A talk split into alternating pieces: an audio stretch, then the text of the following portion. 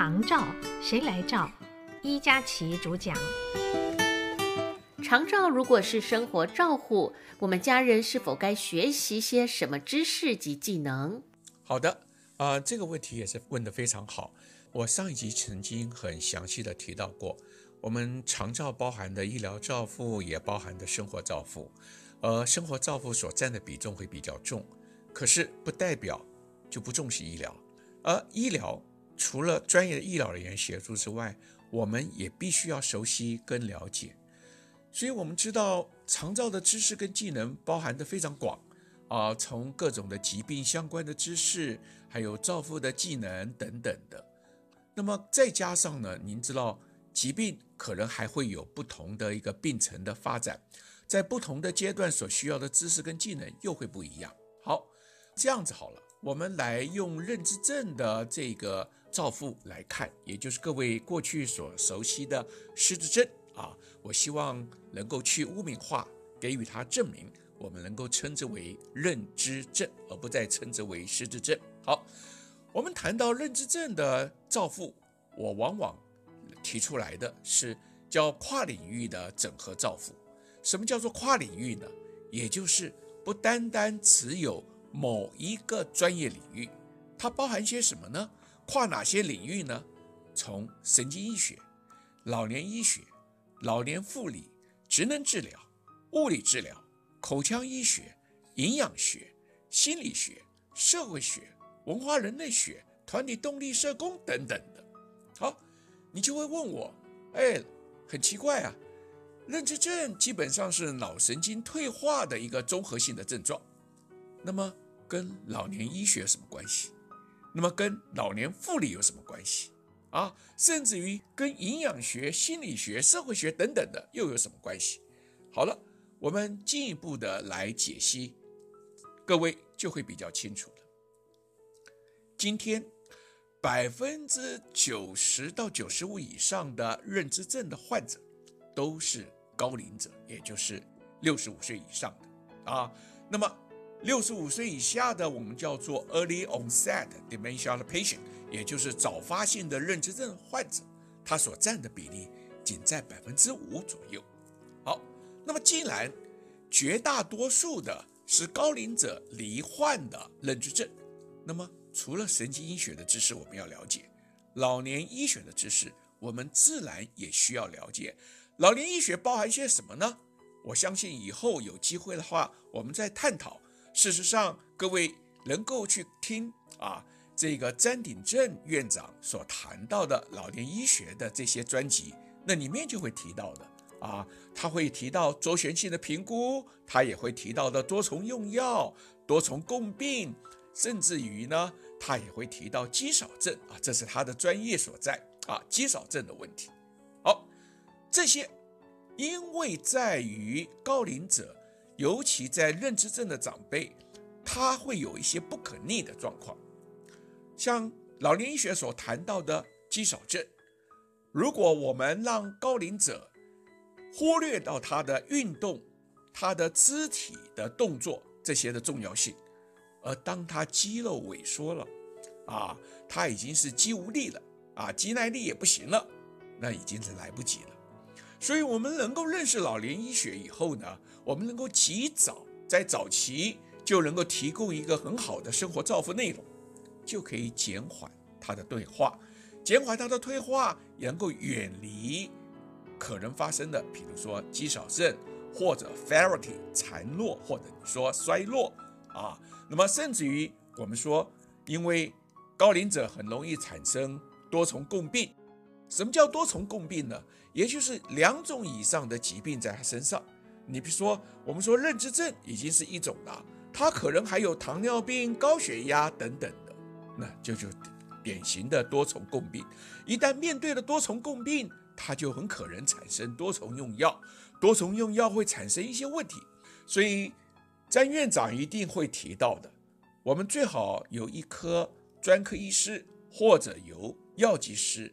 能够帮忙检视我们家中长辈所服用的所有的药物，啊，能够做一个衰减，啊，就避免多重用药所产生的一些问题。那你说老年医学要不要学呢？老年护理啦，还有职能治疗啦、物理治疗啦，那你就问，为什么要谈口腔医学呢？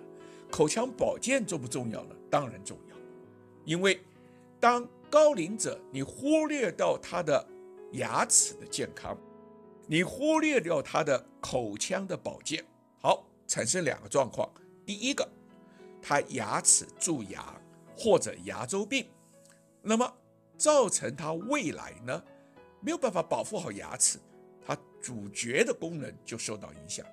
那么早期也不做好口腔保健运动，做好口腔的活动，那么它的面颊，因为我们口腔的牙齿，口腔内的牙齿能够咀嚼，不是只有牙齿，它还必须要靠面颊的肌肉。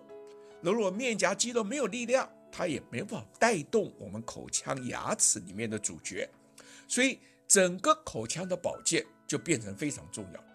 那么到了晚期，咀嚼产生了问题，吞咽也产生了问题，那么营养会不会出状况？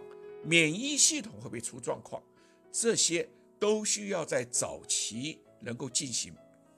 那么我们刚刚讲营养学了，同样的，每一个长辈他的体质、他的体重、他的多重共病。状况都不一样，我们会根据他的多重共病的状况，我们会根据他目前的身高体重，以及根据他的目前的饮食习惯，要给予适时的营养的考量评估。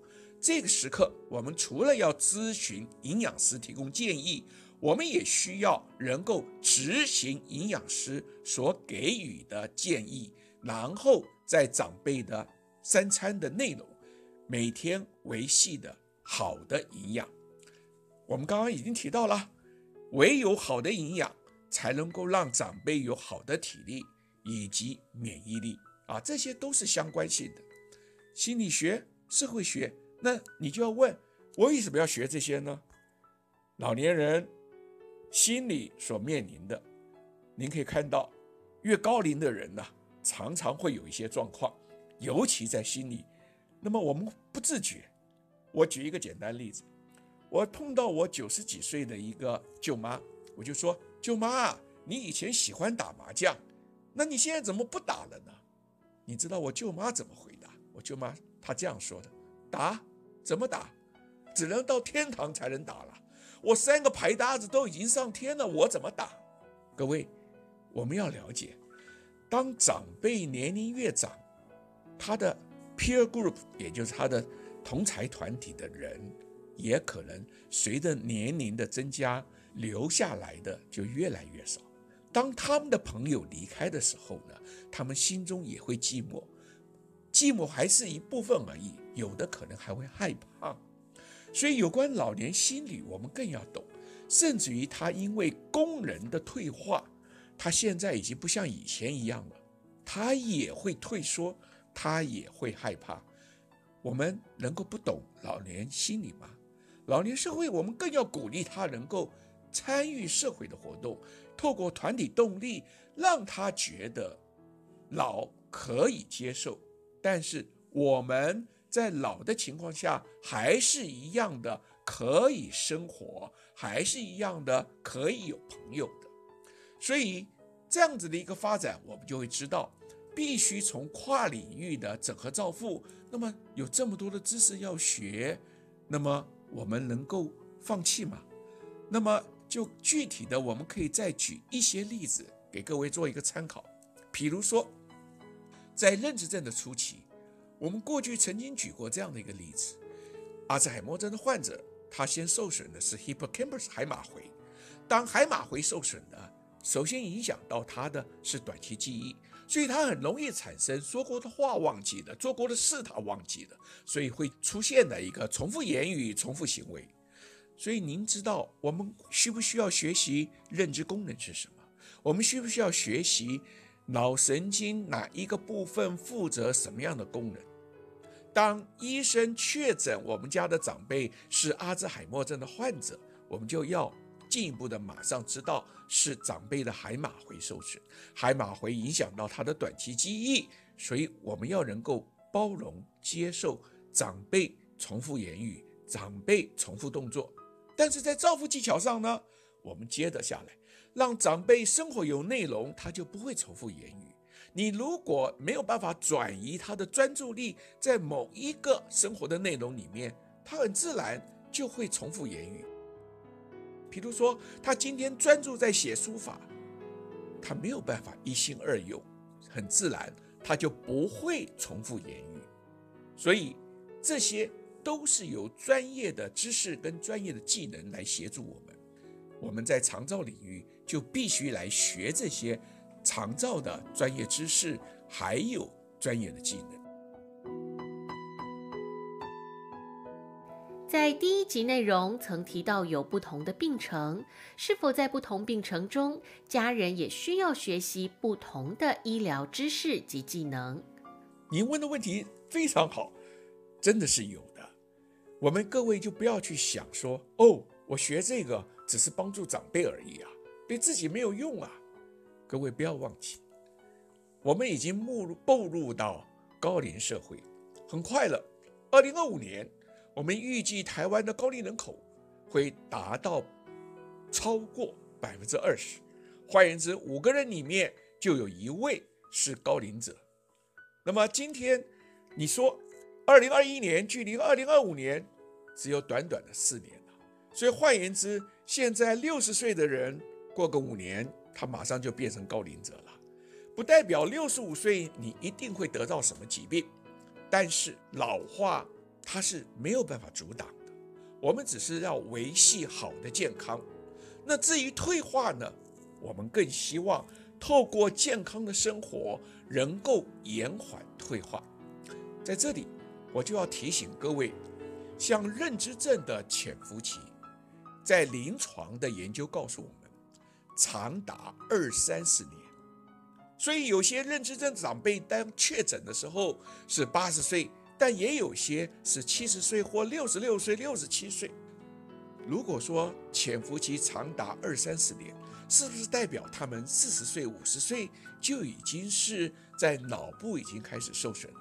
是的，啊，目前的临床研究告诉我们，虽然认知症的离病原因有很多，有些还不明呢，但是已经告诉我们有哪些原因，包含睡眠，啊。那么有健康的睡眠，好的品质的睡眠，可以远离认知症，还包含健康的饮食。那么还包含的是我们要避免抽烟、酗酒，甚至于脑部的撞击、外伤。啊，目前很多的临床告诉我们，认知症有哪些危险的因子？有些我们可以避免，有些是无法避免。那你说？怎么会有无法避免的呢？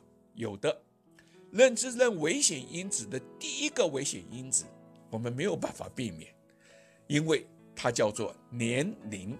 我们能够让我们的年龄停滞吗？不可能。所以年纪越长，罹患认知症的可能性越高。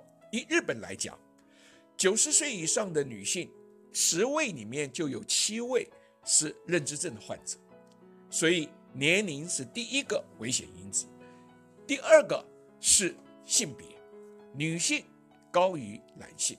那么将来我们有时间会去探讨。好，我刚刚讲这么多，代表什么呢？代表的这些就是对家人有所帮助。换言之，我们今天已经有了一个长照的被照护者在家里面，我们希望其他的家人要能够远离长照。如何远离长照？也就是要促进健康，也就是要有健康的生活。就算我们会老，但是我们要活要老化、成功老化、健康老化，避免退化。那么这样的情况之下，我们的家人，您说会不会有帮助呢？各位可以去好好想想。所以这一集我们所提供的，就是在长照领域所需要学习的照护知识。以及对其他家人到底有没有帮助，给各位做一个参考。谢谢各位。